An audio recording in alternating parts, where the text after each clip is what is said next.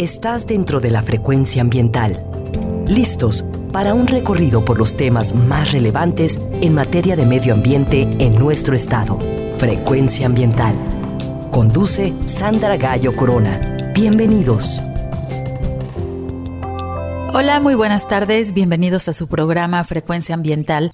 Mi nombre es Sandra Gallo y los acompañaré hoy sábado 18 de julio hasta las 4 de la tarde. Gracias por prestarnos sus oídos para conocer acerca de los temas ambientales que suceden en el mundo, en México y por supuesto en Jalisco. Continuamos realizando nuestro programa a la distancia, pero nos unimos con ustedes desde Jalisco Radio en el área metropolitana de Guadalajara a través del 96.3 FM y del 630 de AM. Saludos a quienes nos escuchan en Ciudad Guzmán y también en nuestra costa de Puerto Vallarta. Gracias a quienes nos escuchan en su teléfono móvil o computadora y nos sintonizan a través de www.jaliscoradio.com. Les recuerdo que pueden comunicarse con nosotros a través de nuestra página de Facebook, Secretaría de Medio Ambiente y Desarrollo Territorial, así como también vía Twitter en arroba semadethal.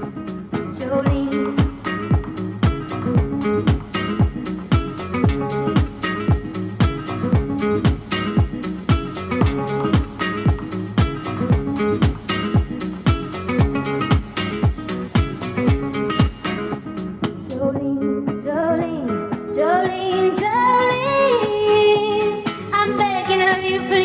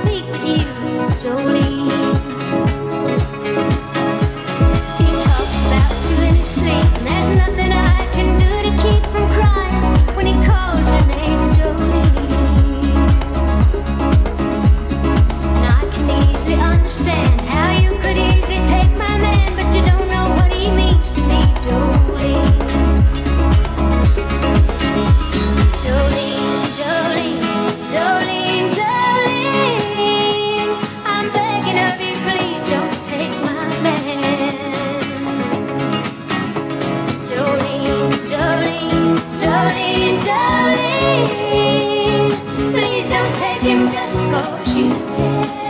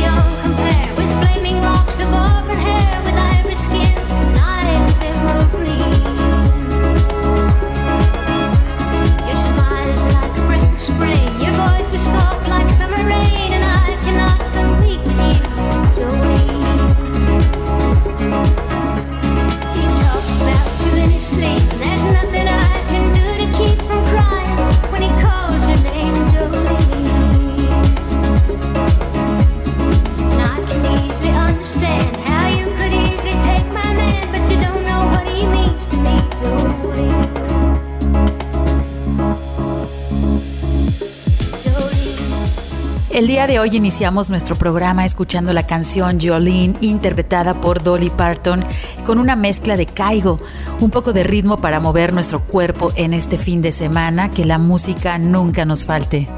Hoy en Frecuencia Ambiental estaremos platicando acerca del Día Mundial de la Escucha, que se celebra justo hoy 18 de julio. Y es que no es lo mismo oír que escuchar. ¿Te has preguntado acerca de cuál es la importancia de los sonidos en los ecosistemas? ¿Podrías identificar cuáles son los sonidos que te rodean en este momento?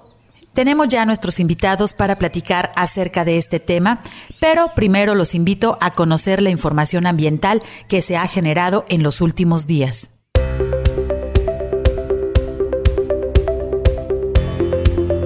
Se firma convenio con los municipios del área metropolitana de Guadalajara en materia de inspección y vigilancia ambiental.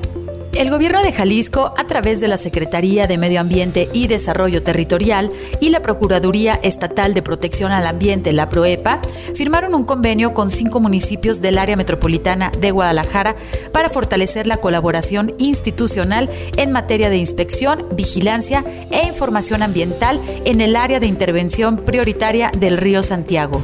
Este convenio permitirá ampliar la actuación del personal de inspección y vigilancia en los municipios de El Salto, San Pedro Tlaquepaque, Zapopan, Tonalá y Zapotlanejo. Los municipios podrán acreditar a personal de la PROEPA para que en fuentes fijas de competencia estatal se realice también la inspección de descargas de aguas residuales y, en caso de que se detecten irregularidades y contaminación, se pueda realizar las medidas como clausuras temporales. Se suman a este convenio la Comisión Estatal del Agua en trabajos de muestreo y análisis de laboratorio de las descargas de agua, así como el Sistema Intermunicipal de los Servicios de Agua Potable y Alcantarillado el CIAPA, brindando la información para el ejercicio de inspección y vigilancia. Jalisco participa en foros sobre desarrollo sostenible. El gobierno de Jalisco, a través de la Secretaría de Medio Ambiente y Desarrollo Territorial, participó en el foro político de alto nivel sobre el desarrollo sostenible para los miembros de la red global Regions 4. En esta red global, el secretario Sergio Graf Montero ocupa el cargo de vicepresidente para América, representando a los gobiernos estatales de nuestro continente. Durante su intervención, expuso la situación de México ante la pandemia y los avances del gobierno de Jalisco en la implementación del Plan Jalisco COVID-19. Se discutieron avances, acciones y reflexiones para la implementación de los Objetivos de Desarrollo Sostenible en las políticas públicas entre representantes de secretarías relacionadas con el medio ambiente de España, Marruecos, Finlandia, México y Brasil. Se coincidió que es fundamental garantizar la recuperación que ayude a reducir la degradación ambiental y que se debe invertir en los programas que consideren un enfoque de sustentabilidad, por lo que los objetivos de desarrollo sostenible son la ruta que debemos seguir para la reactivación económica y la protección ambiental bajo un enfoque de justicia social. En abril de este año se publicó la última actualización del Inventario Estatal de Emisiones de Gases y Compuestos de Efecto Invernadero. Este inventario estima las emisiones de gases, el carbono negro y las zonas de absorción o también conocidas como sumideros en Jalisco. El inventario nos da información rigurosa sobre la generación de emisiones y las actividades humanas, lo que nos ayuda en el diseño de políticas públicas para la mitigación y adaptación ante el cambio climático. Así, continuamos con los compromisos climáticos nacionales e internacionales que ha adquirido el gobierno de Jalisco, como a continuación nos explica el secretario Sergio Graf.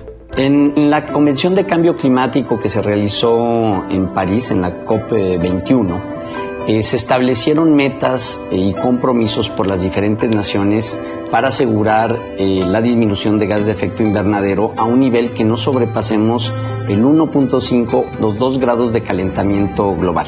Sin embargo, hasta el momento no se han ido cumpliendo estas metas y la proyección según el panel intergubernamental de cambio climático establece que podemos llegar a un calentamiento de hasta 3 grados. Por eso las medidas de mitigación se tienen que ampliar en, ambición para poder evitar que lleguemos a ese nivel de temperatura. Aún así, el cambio climático nos está poniendo ya en una condición muy crítica y estados como Jalisco tienen una vulnerabilidad muy alta ante este fenómeno Se extiende la consulta pública sobre el ordenamiento territorial de la región Costa Alegre.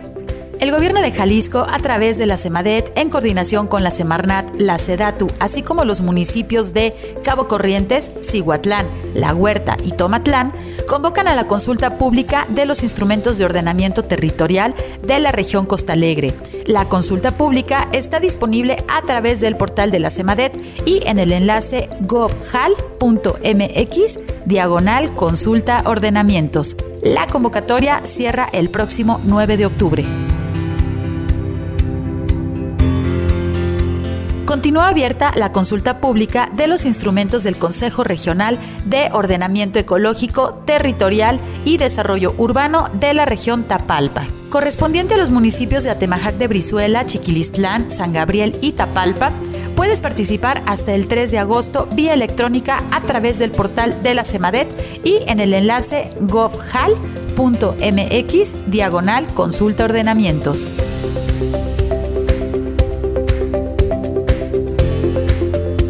Como parte del plan Jalisco COVID-19, les recordamos que al día de hoy las áreas naturales protegidas de Jalisco continúan cerradas hasta nuevo aviso, con excepción del Bosque La Primavera, que ya inició con su protocolo de reactivación, por lo que pedimos su apoyo para portar cubrebocas y atender las indicaciones cuando visiten el bosque. Puedes consultar el protocolo en el enlace govhal.mx diagonal protocolo BLP y en las redes sociales del Área de Protección de Flora y Fauna La Primavera. Te recordamos que todos debemos actuar para reducir la enfermedad del dengue. Si tienes en casa recipientes que almacenen agua, debes limpiarlos, voltearlos y taparlos para evitar que el mosquito Aedes aegypti se reproduzca. Evita que tu casa sea un foco de infección para tu familia. El dengue es una enfermedad grave que tú puedes evitar. Les recordamos que para hacer uso de espacios públicos como los parques urbanos es necesario seguir los protocolos de seguridad debido a la enfermedad de COVID-19. Debes realizar visitas breves. Evita aglomeraciones. El uso de cubrebocas es obligatorio en todo momento. Si requieres más información, consulta la página de Facebook de la Agencia Metropolitana de Bosques Urbanos. El día de hoy en Frecuencia Ambiental platicaremos acerca del Día Mundial de la Escucha, un evento internacional promovido por el World Listening Project o Proyecto Mundial de la Escucha, que nos invita a reflexionar acerca de nuestra capacidad de percibir los sonidos que nos rodean y notar su cambio al pasar del tiempo. El Día Mundial de la Escucha se celebró por primera vez hace 10 años y miles de personas han participado. Se eligió el día 18 de julio como homenaje al reconocido compositor y educador musical canadiense Murray Sheffer, quien ha hecho importantes aportaciones al campo de la ecología acústica y el paisaje sonoro. El estudio de los sonidos es importante para las disciplinas artísticas como la música, pero también es importante en las áreas de urbanismo, en la medicina, en la antropología, en la pedagogía y en las ciencias biológicas, especialmente en la ecología. Hoy vamos a compartirles algunas piezas para invitar a sus oídos a escuchar. Vamos a ir a nuestro primer corte, pero regresamos en unos minutos que ya están nuestros invitados listos. Quédense con nosotros. Frecuencia ambiental. Vuelve en unos momentos. Quédate con nosotros. Estás sintonizando Frecuencia ambiental. Continuamos.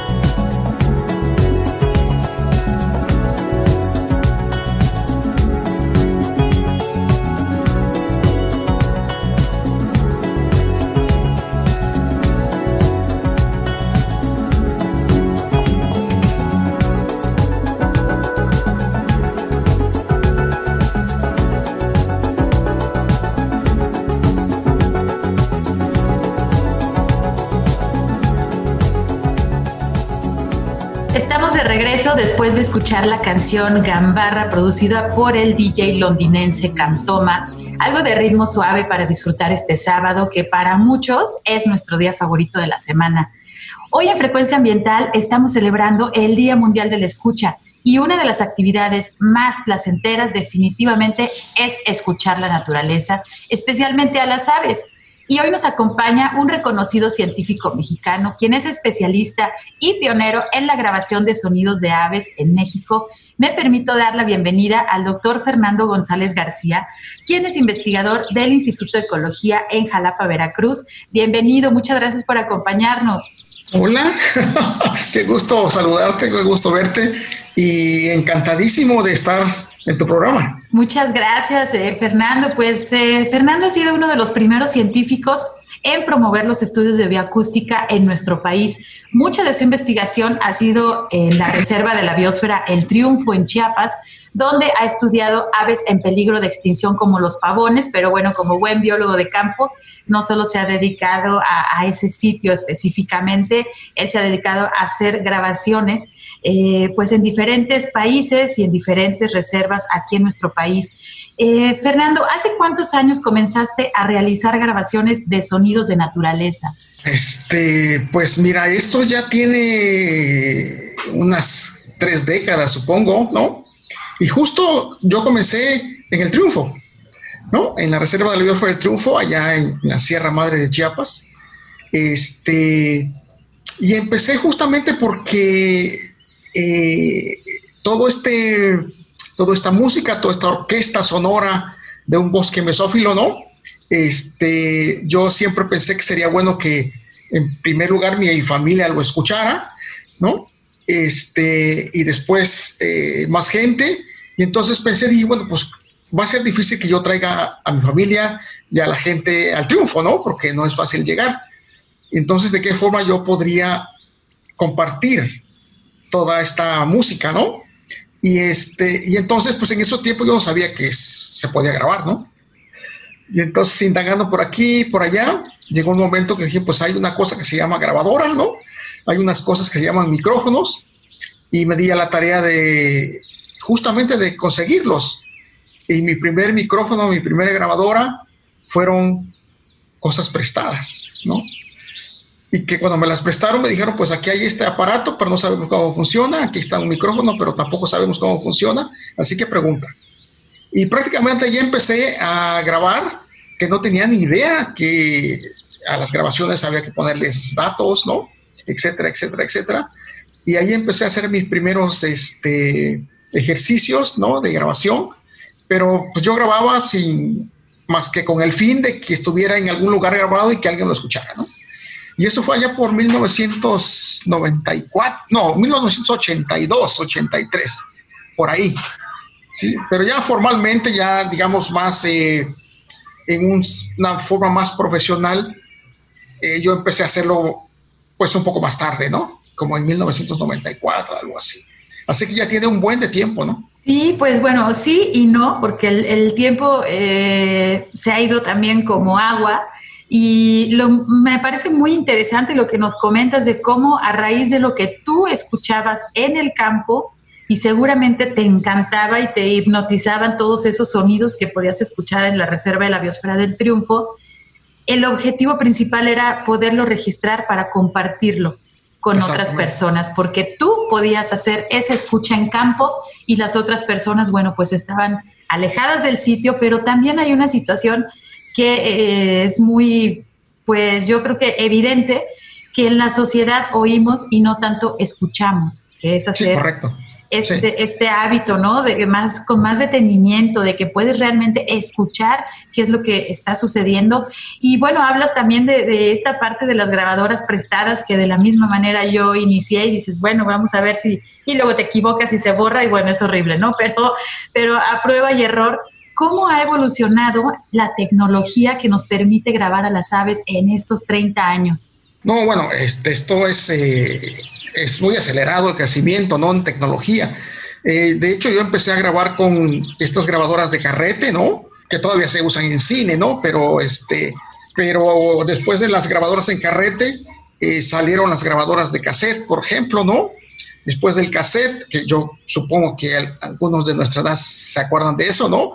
Quizás los niños ahora ya ni sepan qué es un cassette, ¿no? Este, después de los cassettes salió ya parte, digamos, de la tecnología digital, ¿no? Que fueron este, estos minidiscos, ¿no? Este, que eran como pequeñitas grabadoras con un disco eh, que se grababa de forma digital. Esto, esto fue muy rápido. Ya después empezaron a salir otro tipo de grabadoras, ¿no? Este, y cada vez fueron haciéndose más pequeñas, ¿no? Sí, entonces el salto, digamos, histórico desde los cilindros de cera, por ejemplo, ahora hasta las grabadoras digitales pequeñitas, este, pues ha sido eh, fantástico, ¿no? Eh, en el pasado era más complicado grabar porque eh, reproducir el sonido tenía que ser en tiempo real, ¿no? digitalizar un cassette llevaba tiempo. ahora es una maravilla porque todas las grabadoras son digitales, ¿no? Tienen sus propios micrófonos, este, ahora solamente copias y pegas, ¿no? si no te gusta lo que estás oyendo, pues lo borras, ¿no? Este, entonces ha sido el, salto tecnológico ha sido tremendo, ¿no? Y, por supuesto haciendo la vida más fácil, ¿no? Sí, que lo que nos platica el doctor Fernando, pues bueno, es la evolución de estas herramientas que nos permiten hacer los registros sonoros de los sonidos que están sucediendo en vivo y a todo este color, ¿no? En los ecosistemas interpretado por las aves y que de hecho ahorita vamos a compartir una pieza que, que, nos pasó el doctor Fernando, que es una pieza de paisaje sonoro para la cual pedimos, bueno, que pueden subir un poquito el volumen de su radio, ponerse algunos audífonos, porque pues bueno, hoy dedicamos nuestro programa a, a, celebrar pues el Día Mundial de la Escucha y quisiera que el doctor Fernando nos presente esta pieza que nos compartió para ustedes. Bueno, mira, este, hay algo que actualmente se llama paisaje sonoro, ¿no? Este, y que un paisaje sonoro es el sonido que está en nuestro entorno inmediato, ¿no? Y este paisaje sonoro puede tener, puede estar compuesto por tres cosas, ¿no? Tres, eh, tres estructuras, eh, que son las biofonías, que son los cantos, eh, los sonidos emitidos por los pájaros, eh, por los mamíferos, por las ranas, etcétera, etcétera, todo el sonido biológico, ¿no? Y también están las geofonías, que son esos sonidos como los truenos, por ejemplo, los rayos, que creo que ahora está lloviendo en Guadalajara, ¿no? Este, y están las antrofonías o antropofonías, ¿no? Que son los sonidos emitidos o, o, producidos por los humanos, ¿no? ¿Sí? Entonces, esos tres componentes forman un paisaje, ¿no? Entonces, hay paisajes sonoros que tienen, pueden tener las tres cosas o pueden tener más de una de esas cosas o tener mucho ruido, por ejemplo, ¿no?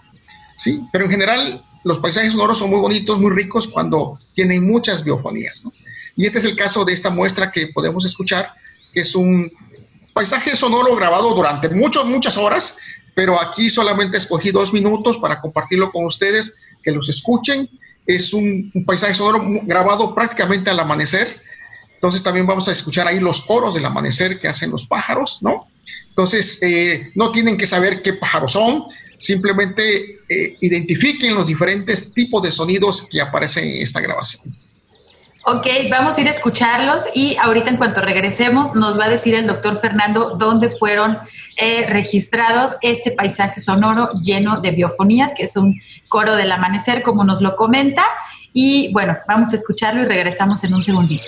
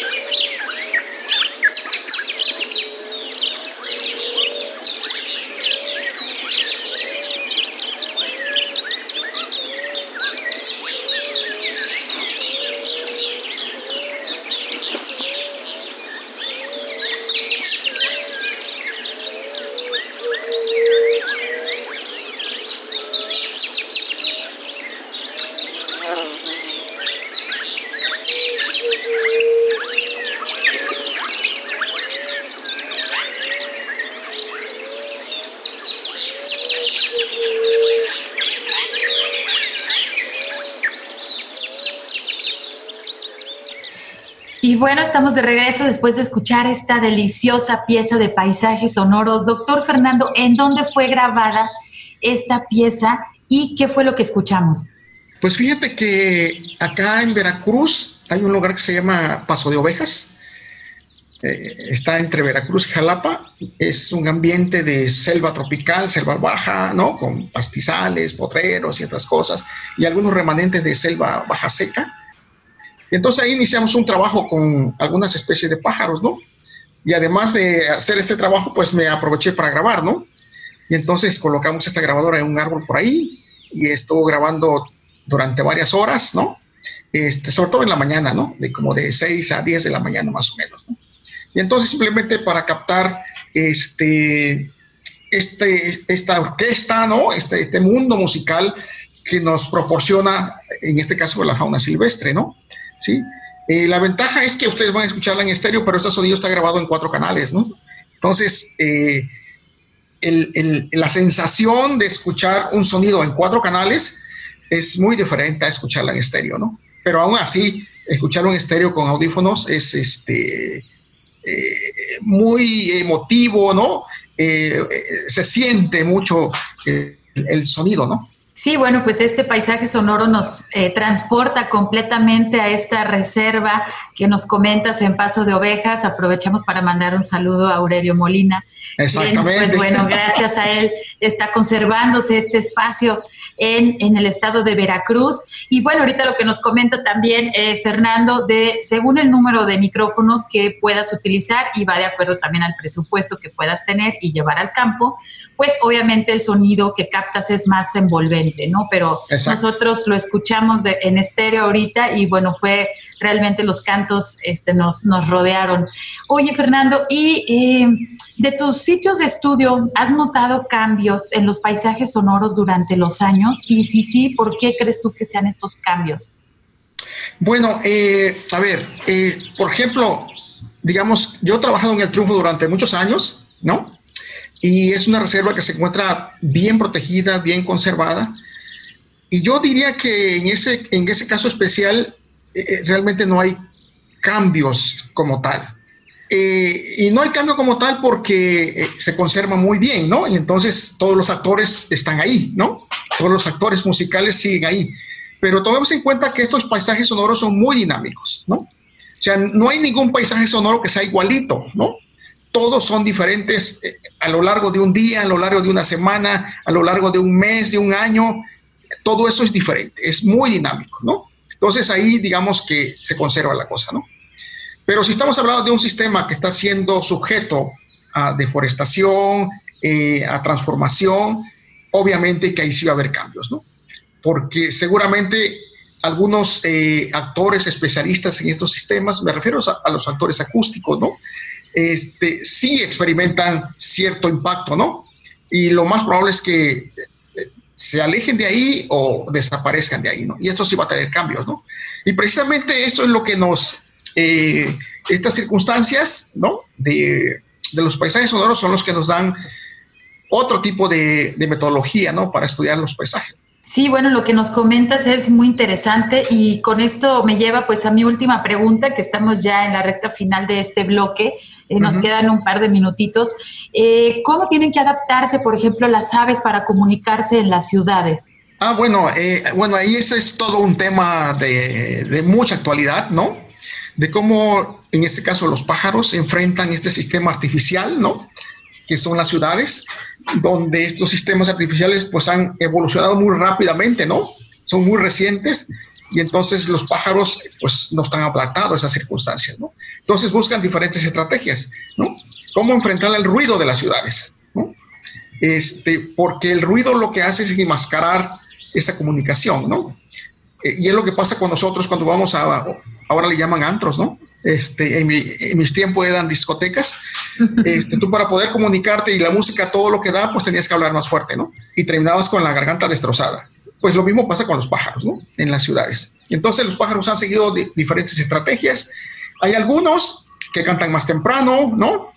Otros cantan más tarde, otros cantan, han aprendido a cantar cuando hay menos ruido, otros han cambiado la estructura del canto, por ejemplo, ¿no? Este, otros eh, han tratado de cantar, eh, eh, digamos, en ciertos tiempos cuando los niveles de ruido son más, mucho más bajos, ¿no? Este, y otros han optado por cantar más fuerte, ¿no? Sí. Este, y entonces eh, uno diría, bueno, los pájaros encontraron la forma de comunicarse. Pues sí, encontraron la forma, pero eso tiene consecuencias, ¿no? Sí, hablar y cantar es fisiológicamente muy caro, ¿no? Entonces uno, por ejemplo, que habla mucho tiempo y, si hay mucho ruido, pues termina uno cansadísimo. Pues imagínate que le pasa a los pájaros. Sí, pues bueno, el tema es muy amplio, como nos comenta el doctor Fernando, y yo espero que podamos dedicar algún otro programa de frecuencia ambiental a platicar acerca un poco más de la acústica y el paisaje sonoro, aprovechando pues la experiencia del doctor Fernando, a quien agradecemos muchísimas gracias por acompañarnos el día de hoy en nuestro programa. El doctor Fernando González García, quien es investigador del Instituto de Ecología. Muchísimas gracias por enlazarse de Veracruz eh, desde Veracruz. Mandamos un fuerte abrazo desde Guadalajara, doctor. Pues igualmente, muchísimas gracias por, por la invitación. Y pues cuando quieras, aquí estamos listos. Muchas gracias, pues seguimos celebrando el Día Mundial eh, de la Escucha. Antes de irnos, quiero compartirles un fragmento de una entrevista que la Fonoteca Nacional realizó al artista mexicano Manrico Montero, en donde nos muestra cómo a través del estudio del sonido se pueden combinar diversas disciplinas los invito a escuchar a manera de un pequeño homenaje recordando su trayectoria. Vamos a escucharlo, luego al corte y regresamos en unos minutos. Mi nombre es Manrico Montero, artista sonoro, investigador de bioacústica y ecología del paisaje sonoro, especializado en el tema de la comunicación animal. Mi formación multidisciplinaria, que involucra prácticas como la semiótica, la lingüística, la fonología, la sintáctica y a su vez la pasión de la acústica y el estudio del sonido en el ecosistema, es decir, la ecología del paisaje sonoro y por otro lado la bioacústica, el hecho de poder estudiar las señales acústicas de las especies, son justo esas áreas, esa integración de todas esas prácticas lo que hace la síntesis eh, de mi obra, de mi trabajo, de mi investigación. El ser humano tiene un rango de escucha que va de 20 Hz a aproximadamente 20.000 o 22.000 Hz. Ahora es bellísimo poder darse cuenta cómo en la naturaleza hay distintos tipos de especies de insectos, por ejemplo, que tienen un rango ultrasónico eh, que va de 40.000 kHz hasta posiblemente 120.000 kHz. Este rango de frecuencias ultrasónico, que es invisible para el ser humano, solo es posible muestrearlo y a partir de precisamente un equipo ultrasónico que nos permite captar ese rango de frecuencias. En mi caso, el trabajo de campo exhaustivo eh, en los distintos ecosistemas latinoamericanos, eh, trabajando desde los bosques de niebla en México, la selva maya, la Amazonía sudamericana, los bosques de niebla también sudamericanos, la Patagonia, los Altos Andes, todo ese trabajo de mida me ha enseñado que para documentar correctamente una especie tienes que conocer precisamente su comportamiento, entender el hábitat y tú tienes que proponer y diseñar un sistema técnico con el que puedes captar y de alguna forma transducir correctamente la experiencia de la comunicación acústica de cada especie. Frecuencia ambiental. Regresa en unos minutos.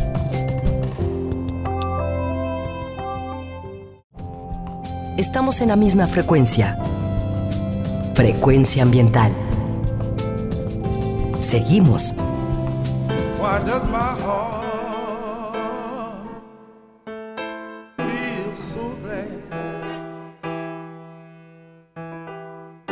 does my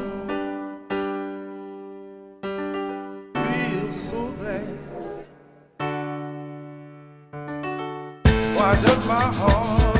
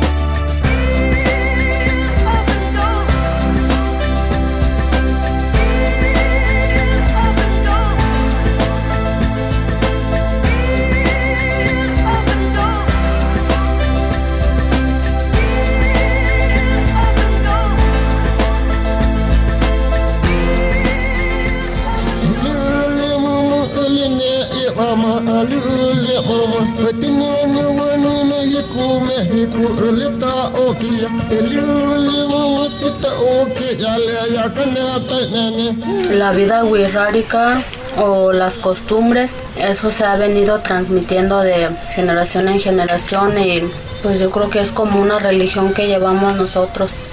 Los ancianos me llevaban por ahí la caminata, pues nos quedábamos así, platicábamos pues la noche, toda la noche, y, y eh, dándose así, eh, hablando la cultura.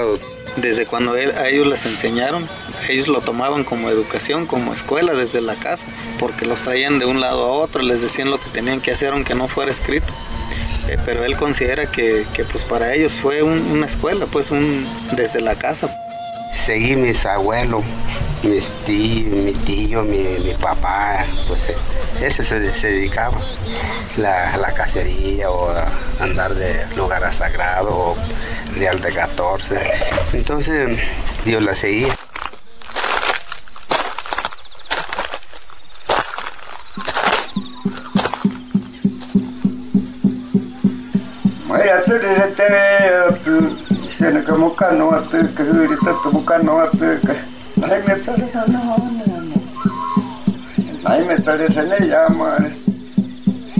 Lo que ellos hacen es a la práctica. Lo que se tiene que transmitir, eh, lo que viene siendo la cultura, los tienen que llevar a la práctica, a los lugares donde tienen que asistir. De donde haya comenzado el abuelo, por ahí tienes que caminar por eso el anciano es el, más sabio, porque representa a nuestro fuego abuelo, a nuestro Padre Sol. Ellos son eh, eh, de algún modo que han tenido esa experiencia y por eso se les respeta y por eso se les obedece. Cuando ya crecía, pues ya seguía ahí en, esa eh, tradición, ya poco a poco así comprendían haciendo lo que hacían los abuelos, los papás, todo eso. Si yo, mis abuelos, mis papás o, los más antiguos le tenían un respeto, una adoración, pues yo por naturaleza voy a tener que caminar por ese lado porque ya mis papás, mis abuelos hicieron un camino.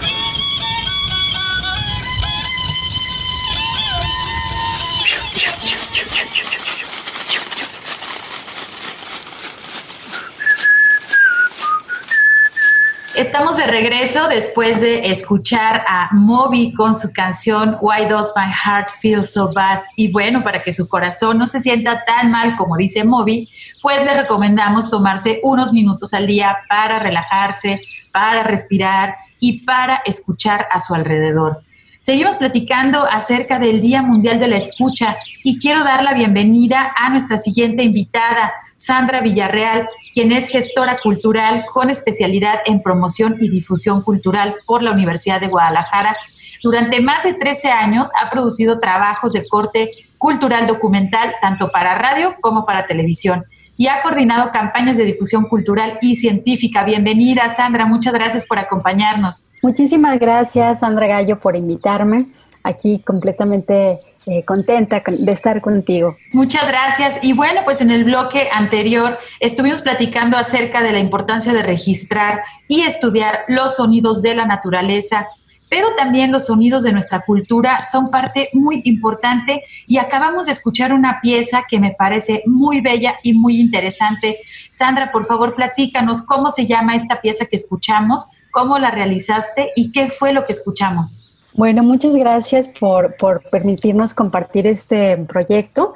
Bueno, esto que acabamos de escuchar forma parte de un trabajo realizado ya hace algunos años que se llama El viaje de las palabras. Y bueno, básicamente se compone de dos capítulos sonoros y una investigación etnográfica eh, que realizamos en la Sierra Huirrárica. Y bueno, lo que tratábamos de entender en ese trabajo era por qué las culturas y las lenguas de cierta manera se debilitan o desaparecen. Entonces, en ese primer extracto que tenemos aquí, bueno, se trata de expresar cómo los caminos y los territorios forman parte justamente de una cultura y cómo los ancianos, los habitantes Birraritari, pues nos cuentan cómo a través de los años ellos han tratado de mantener viva esta cultura, ¿no? Y finalmente decir que a veces no se trata solamente de una andanza o de una caminata, sino que pues todo, esta, todo este camino, eh, digamos, que se conforma y toda esta práctica, pues finalmente es algo que ellos consideran, pues los identifica, ¿no? Interesante. Y bueno, la parte también de que lo presentamos en radio es esta parte de tu registro que realizaste, pues el registro sonoro, ¿no? Que es hacer, obviamente, captar eh, los diálogos eh, que, que, bueno, podemos escucharlos a través de la radio. Sandra, ¿cómo consideras que los sonidos pueden dar identidad a las regiones? Sí, bueno, si nosotros, por ejemplo, aprendemos ¿no? a nombrar el mundo, digamos, a través de lo que nuestros padres nos han transmitido y ellos a su vez, ¿no? De nuestros abuelos, pues a lo mejor podríamos comprender que nuestro lenguaje también es parte de una herencia cultural, ¿no? Entonces, digamos que esta forma de contarnos las anécdotas, por así decirlo, en estas reuniones familiares, yo creo que a veces es una forma de recordarnos a nosotros mismos quiénes somos, ¿no? Entonces, digamos que si lo, si lo vemos desde un aspecto más íntimo, como es el familiar, pues también lo podemos ver en otros planos, en un plano local y en un plano nacional, ¿no?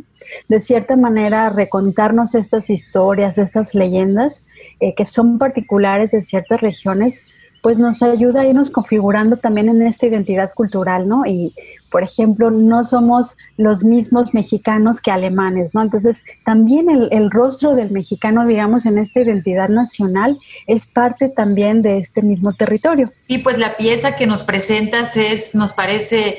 Eh, sonoramente o acústicamente muy bella con el contenido, con las voces propias, ¿no? de, los eh, habitantes de la región norte del estado de Jalisco. Y bueno, vamos a escuchar otra pieza que nos comparte Sandra y vamos a regresar para que nos platique cómo se llama, a quiénes escuchamos y dónde se realizaron estas grabaciones. Vamos a escuchar y regresamos en unos minutos.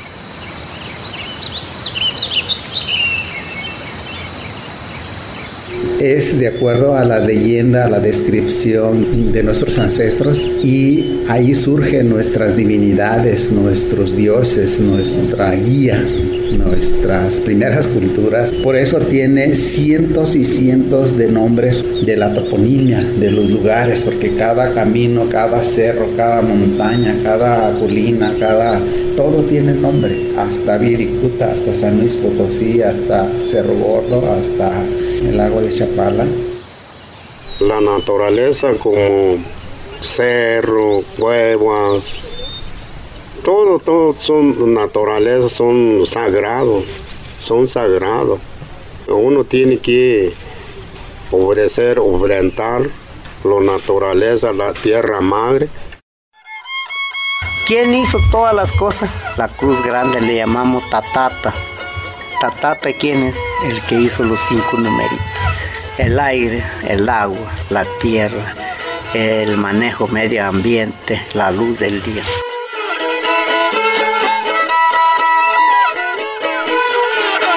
Nuestra principal autoridad es el sol, es el fuego, uno que es domesticado, que es Tatebarí, que nosotros decimos Tatebarí, el abuelo fuego, pero Tatutsi es el fuego que no está domesticado, que está en el corazón de la tierra.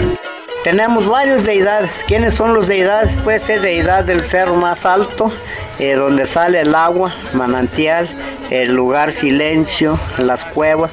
Hay muchas deidades edad del sol, edad del aire, edad de la ecología y medio ambiente.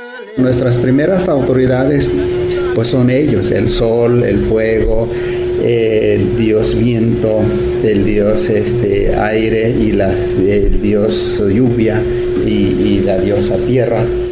Para ellos son los, los elementos esenciales van y le agradecen. No nada más dicen que son esenciales, que para la vida y todo, no, ellos van y le hacen una ofrenda como agradecimiento de que vivimos por los elementos.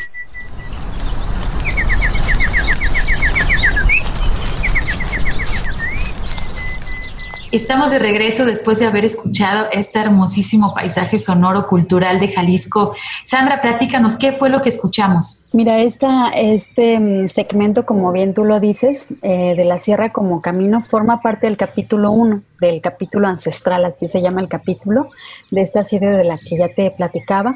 Y bueno, lo que, lo que escuchamos en ella prácticamente es, vamos escuchando cómo los Birraritari este grupo étnico asentado en el norte de Jalisco, pues nos platican cómo el territorio es sagrado, ¿no? Y cómo ellos lo van nombrando justamente en estas caminatas.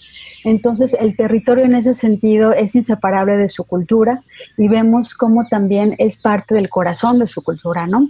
En este, en este segmento escuchamos a varias personas, escuchamos, por ejemplo, al doctor Julio Ramírez, al maestro Agustín Salvador, escuchamos a Rosalío Rivera y a Genaro Salvador. Y eh, bueno, ellos nos ayudan un poco a entender un poco más este gran universo cultural, ¿no? El proyecto es muy importante también decirlo que nosotros tratamos de hacer este trabajo en tres diferentes comunidades. Una era Nueva Colonia, la otra era San Miguel Huextita y la otra era eh, San Andrés Coamiata. Entonces la idea era que pese a que la comunidad virrealitaria es muy amplia, nosotros lográramos tomar diferentes comunidades que nos permitieran, aunque sea en esos pequeños tres puntos, conocer la generalidad, ¿no? Y otra parte se grabó, digamos, ya en la zona metropolitana con la intención de dar contexto, digamos, académico a lo que se decía, ¿no? que eh, pues mucho de lo que se ha transmitido ciertamente en las comunidades ha sido a través de la palabra y de la tradición oral, pero digamos en un contexto académico también podíamos entender qué era lo que pasaba para que éstas se fueran transformando o al grado tal que algunas incluso han podido desaparecer, ¿no? Sí, pues sabemos que tanto la naturaleza como la cultura ancestral, como lo nombra Sandra y como lo consideramos nosotros, sabemos que, bueno, tiene diferentes amenazas, la pérdida, ¿no? También de, tradiciones, de, de costumbres, que se hacen muchas de ellas, pues a través de la tradición oral, que es a través de los sonidos, entonces es a través de la escucha, de ahí la importancia de hacer el registro sonoro de estos pueblos originarios, en este caso, bueno, de aquí, del estado de Jalisco. Eh, Sandra, entonces consideras nuestra última pregunta, que estamos llegando al final de nuestro programa. Eh, ¿Cómo consideras, pues, que los sonidos de estos pueblos de Jalisco y de México se encuentran en peligro de extinción? Fíjate que hay una frase que me gusta mucho y que dicen, te lo voy a citar, dice, ¿qué es todo aquello que obliga a desaparecer, sino la falta de una mirada o de un oído? ¿Qué abona para que las cosas dejen de existir, sino la propia negación de su existencia? Y creo que las lenguas en ese sentido pues se han ido debilitando justamente porque por muchos años se les dejó de escuchar. No se les preguntó qué querían, qué buscaban, ¿no? Y en esta búsqueda del progreso quizá hubo algunos programas que llegaron a tratar de darles algo que a lo mejor ellos no necesitaban, ¿no? Y fue justamente lo que fue debilitando el uso de la lengua, pero también de la transmisión de las tradiciones culturales o de las expresiones culturales, ¿no? Por ejemplo, algunos, eh, algunos programas educativos que prácticamente llegaron a castellanizar y dijeron, ¿saben qué? Los vamos a, les vamos a, vamos a incorporar las escuelas, pero lo vamos a hacer en español es nada más un ejemplo de muchos programas que quizás se han realizado sin primero escucharlos a ellos para saber qué buscan, ¿no? Entonces sí, efectivamente, podríamos decir que hay muchas lenguas que están en peligro de extinción y otras que a lo mejor no necesariamente están en peligro de extinción porque tienen hablantes, sin embargo, sus manifestaciones y sus expresiones sí se ven, digamos, un poco sometidas a, a, una cultura que no es la de ellos, ¿no? Entonces creo que eso es justamente lo que ha venido a hacer que poco a poco se vayan mezclando con nuevas culturas, pero quizá sin darles la oportunidad de que ellos hayan decidido cómo quisieran mezclarse, ¿no? Cómo pudieran, por dar otro ejemplo, eh, utilizar la educación oficial, pero al lado de las manifestaciones culturales, que por ejemplo ellos, como te imaginas, también realizan todas sus actividades en concordancia con el ciclo agrario, ¿no? Entonces, ¿de qué manera pudieran ellos combinar a lo mejor formas oficiales o políticas educativas con la forma en que ellos han venido transmitiendo y eh, pues permitiendo que esta eh, cultura prevalezca, ¿no? Entonces yo creo que ahí sería eh, la pregunta que habríamos de hacernos, ¿no? ¿Cómo vamos a hacer o cómo vamos a ayudar a que estas voces se escuchen en pro de que puedan mantenerse como ellos quieren hacerlo, ¿no? Por ahí sería. Pues muchas gracias, Sandra. Estamos llegando a nuestra parte final del programa, celebrando el Día Mundial de la Escucha con varios eh, puntos de, vista y varios puntos de escucha para que ustedes, pues bueno, sean conscientes de esta acción que es escuchar a nuestro alrededor, tanto nuestra cultura como nuestra naturaleza. Muchas gracias, Sandra, por acompañarnos. Muchísimas gracias también a ti por la, por la invitación. Y si quisieran escuchar el, el, el proyecto, digamos, ya más profundamente o completamente, lo pueden eh, lo pueden revisar en la página de Circular, www.circular.org.mx, en el área de archivo sonoro, ahí lo van a poder encontrar. Muchas gracias, pues bueno, ahí está la invitación. Estamos en la parte final de nuestro programa. Nosotros continuamos respetando la sana distancia y seguimos produciendo desde casa. Muchas gracias a nuestros invitados, quienes nos acompañaron el día de hoy, el doctor Fernando González García desde Veracruz y Sandra Villarreal y muchísimas gracias también a Marco Barajas por el apoyo desde cabina. Mi nombre es Sandra Gallo y les agradezco mucho su escucha. Que tengan muy buen fin de semana. Los esperamos el próximo sábado a las 3 de la tarde. Por hoy ha sido todo en Frecuencia Ambiental.